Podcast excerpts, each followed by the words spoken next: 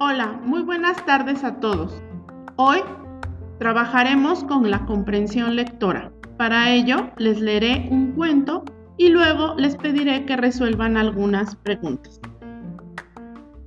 Mi pollito Tito. Este es mi pollito. Mi pollito se llama Tito. Tito es muy bonito. Él es de color amarillo. A Tito le gusta perseguir gusanos.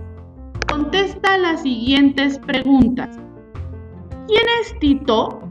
¿De qué color es Tito? ¿Cómo es Tito? ¿Qué le gusta a Tito?